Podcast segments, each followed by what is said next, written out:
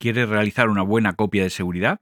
¿Quieres conocer las herramientas gratuitas que tienes a tu alcance?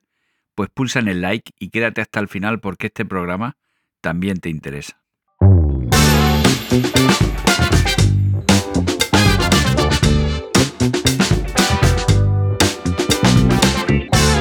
Te doy la bienvenida a Diario Asesor, el podcast para asesorías. Yo soy Paco Pacheco y este es un podcast sobre tecnología, productividad y todo lo relacionado con tu asesoría o despacho profesional.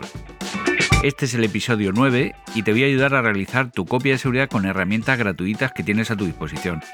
No hace falta decir que las copias de seguridad tienen que ser automáticas porque tú lo sabes y yo también no tenemos tiempo para hacerlas manuales. Pero antes salitel.com, programas, servicios y herramientas de productividad especializadas en asesorías y despachos profesionales. Hoy quiero destacarte el módulo avanzado, que consiste en una serie de aplicaciones que controlan la evolución de trabajo que presupuestas a tu cliente. Podrás ver la desviación del trabajo previsto y además, y eso es importante, conocer qué te cuesta trabajar con ese cliente y así ver el margen de gestión.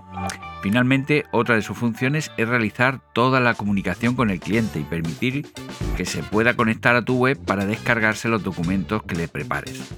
Es la guinda del pastel para tu despacho. Bueno, y ahora sí pasamos al tema de hoy, que si te soy sincero, este era el primer tema a tratar cuando puse en marcha este podcast.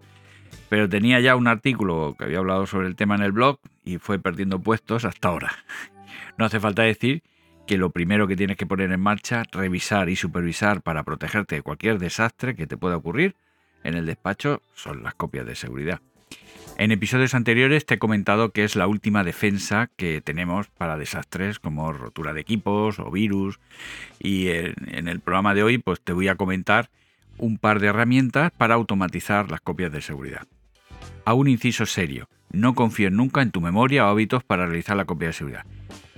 Yo sé que no la vas a realizar, tú sabes que tampoco, a lo sumo y siempre y después de un desastre vas a estar haciendo copias de seguridad manuales pues durante una semana. Después el día a día te come y lo vas dejando para más tarde y al final no se hace. Como yo digo, no dejes para mañana lo que ayer dejaste para hoy.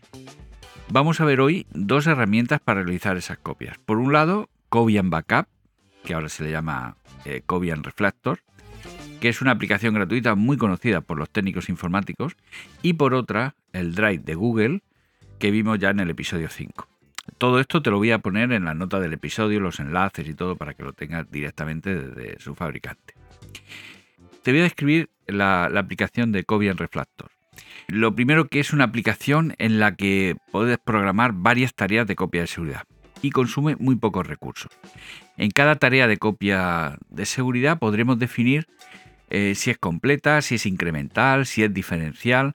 Además podemos activar una copia instantánea de volumen, que es una forma de hacer como una foto del disco duro, para mantener la estructura de los ficheros a la hora de hacer la copia. Nos va a permitir seleccionar todas las carpetas y ficheros que queramos incluir en la copia como origen y en la misma tarea nos permite seleccionar uno o varios destinos de esos archivos. Es decir, que con una tarea podremos hacer una copia en el disco duro externo y a su vez en otra carpeta del propio disco duro, por ejemplo.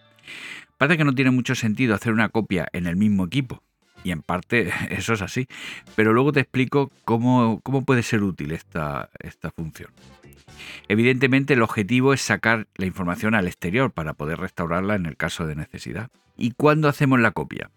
Pues la, aplicación nos permite seleccionar todas las posibilidades, diario, semanal, mensual, ciertos días de la semana, al encender el equipo, al apagarlo, incluso eh, la opción manual, que es que nosotros le tenemos que pulsar el botón. Esta opción evidentemente no es la más recomendable. La opción más resultona, y de esto no hay nada escrito, es la diaria por la noche. Así cada día veremos eh, un correo electrónico al día siguiente con el resultado de esa copia y es que permite configurar nuestro correo electrónico en la configuración para que eh, cuando termine la tarea envíe un informe de, de la copia que se ha realizado, si ha habido alguna incidencia, etc. Podemos crear una copia normal eh, o en un directorio distinto por cada copia. En ese último caso, que creamos una copia por directorio, podremos definir cuántas copias queremos conservar eh, para que no se nos llene y se nos bloquee al final o, se nos llene el, disco de respaldo.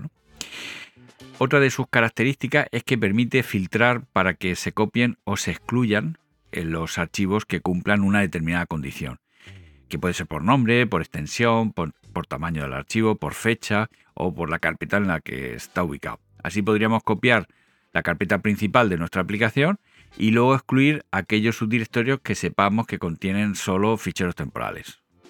También podemos comprimir y cifrar los archivos de destino con una contraseña que sería necesaria para volver otra vez a descifrar el archivo. Existe eh, la posibilidad, y esto es genial, de poder ejecutar ciertos eventos antes y después de cada copia. Te pongo unos ejemplos. Eh, antes y después de la copia podremos ejecutar una aplicación o cerrarla, si es que estuviese abierta, ejecutar una aplicación y esperar a que termine, eh, iniciar o detener algún servicio del sistema, ejecutar algún comando del, del sistema o hacer una pausa de un determinado tiempo. Cuando ha terminado la copia, también podremos hacer ciertos eventos adicionales vinculados a, la finalización, como podría ser, por ejemplo, eliminar la carpeta origen, si es un, en lugar de una copia de es un sistema que queremos poner en marcha en el que se muevan ciertos archivos, haga una copia y se borre el origen, por ejemplo.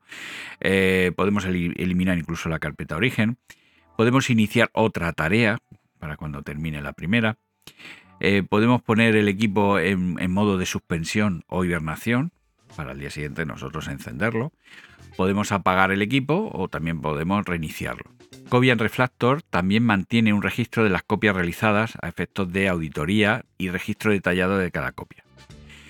Y como he dicho antes, todo esto de forma gratuita, aunque es una buena idea, si es que es útil esta aplicación, que le hagas una pequeña donación a Luis Cobian, que es el autor de, esta aplicación. Antes he mencionado que podríamos crear una copia de seguridad en el mismo disco duro, aunque parezca no tener sentido, porque eh, si se rompe el disco duro, evidentemente perdemos la información y la copia. Pero eh, si lo vamos, si lo combinamos con la segunda herramienta de la cual voy a hablar hoy, puede ser muy útil. Por ejemplo, si instalamos Google Drive, podemos crear una unidad de disco en donde se sincronizará con la nube, ¿no? todo lo que pongamos en esa unidad virtual que nos va a crear. Esto es muy útil junto con el resto de aplicaciones que ya te comenté en el episodio 5. Si nuestros documentos están dentro de ese espacio, automáticamente se copiarán en la nube. Es decir, presentamos una declaración y guardamos el PDF en la carpeta del cliente y un segundo más tarde la tenemos copiada en la nube. Ya no nos puede pasar nada, pues ya la tenemos fuera del despacho en la nube para poderlo ver desde el móvil o desde cualquier otro lugar. Con esto tendríamos una copia instantánea de todos los documentos que usemos en el despacho. Pero ¿y si instalamos las aplicaciones en ese espacio? También realizaría la copia de todo lo que hagamos en asientos, en nóminas, etc. En realidad sí, pero nos vamos a encontrar con un problema grave. Si incluimos las aplicaciones de trabajo principales como la nómina o la contabilidad, vamos a provocar que el sistema no pare de subir la base de datos completa en la nube. Y esto se debe porque aunque hagamos un asiento, este se graba en una base de datos que contiene el resto de asientos y por lo que se vería obligado a subir eh, o copiar toda, toda la nube constantemente. Esto provocaría que todo se ralentice, tanto el servidor, porque eh, estaría ocupado con el proceso de copia, como en el caudal de la red, que también se, vería influido en, lo que es la, red de, de, la asesoría, por, por la constante subida de esa información. Por eso la estrategia sería instalar las aplicaciones en un directorio fuera del alcance de la unidad virtual que nos crea Google Drive y que eh, ahí es donde guardaremos, en la unidad Google Drive guardaremos los documentos y Cobian Refactor la utilizaremos para copiar la aplicación y sus archivos y su base de datos y todo eso en una carpeta que incluiremos en esa, en esa copia de seguridad.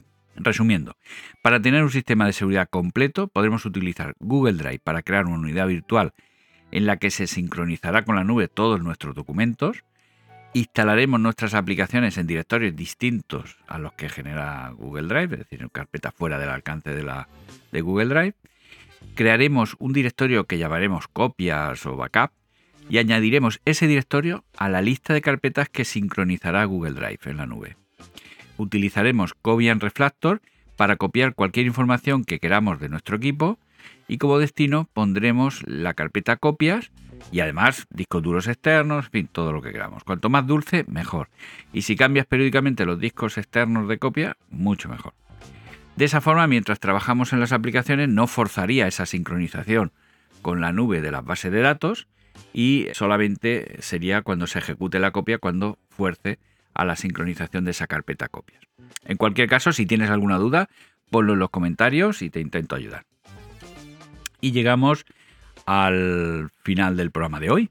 No sin antes animarte a que dejes tu comentario y valoraciones de 5 estrellas en tu programa de podcast, darle a like y suscribirte y sobre todo pedirte que lo compartas en redes sociales, porque esto pues, me ayudará a seguir creando contenido interesante. Me puedes encontrar en Twitter, Telegram y YouTube como arroba salitel o en el formulario de contacto de salitel.com. Te agradezco que llegaras hasta el final y nos escuchamos en el siguiente episodio.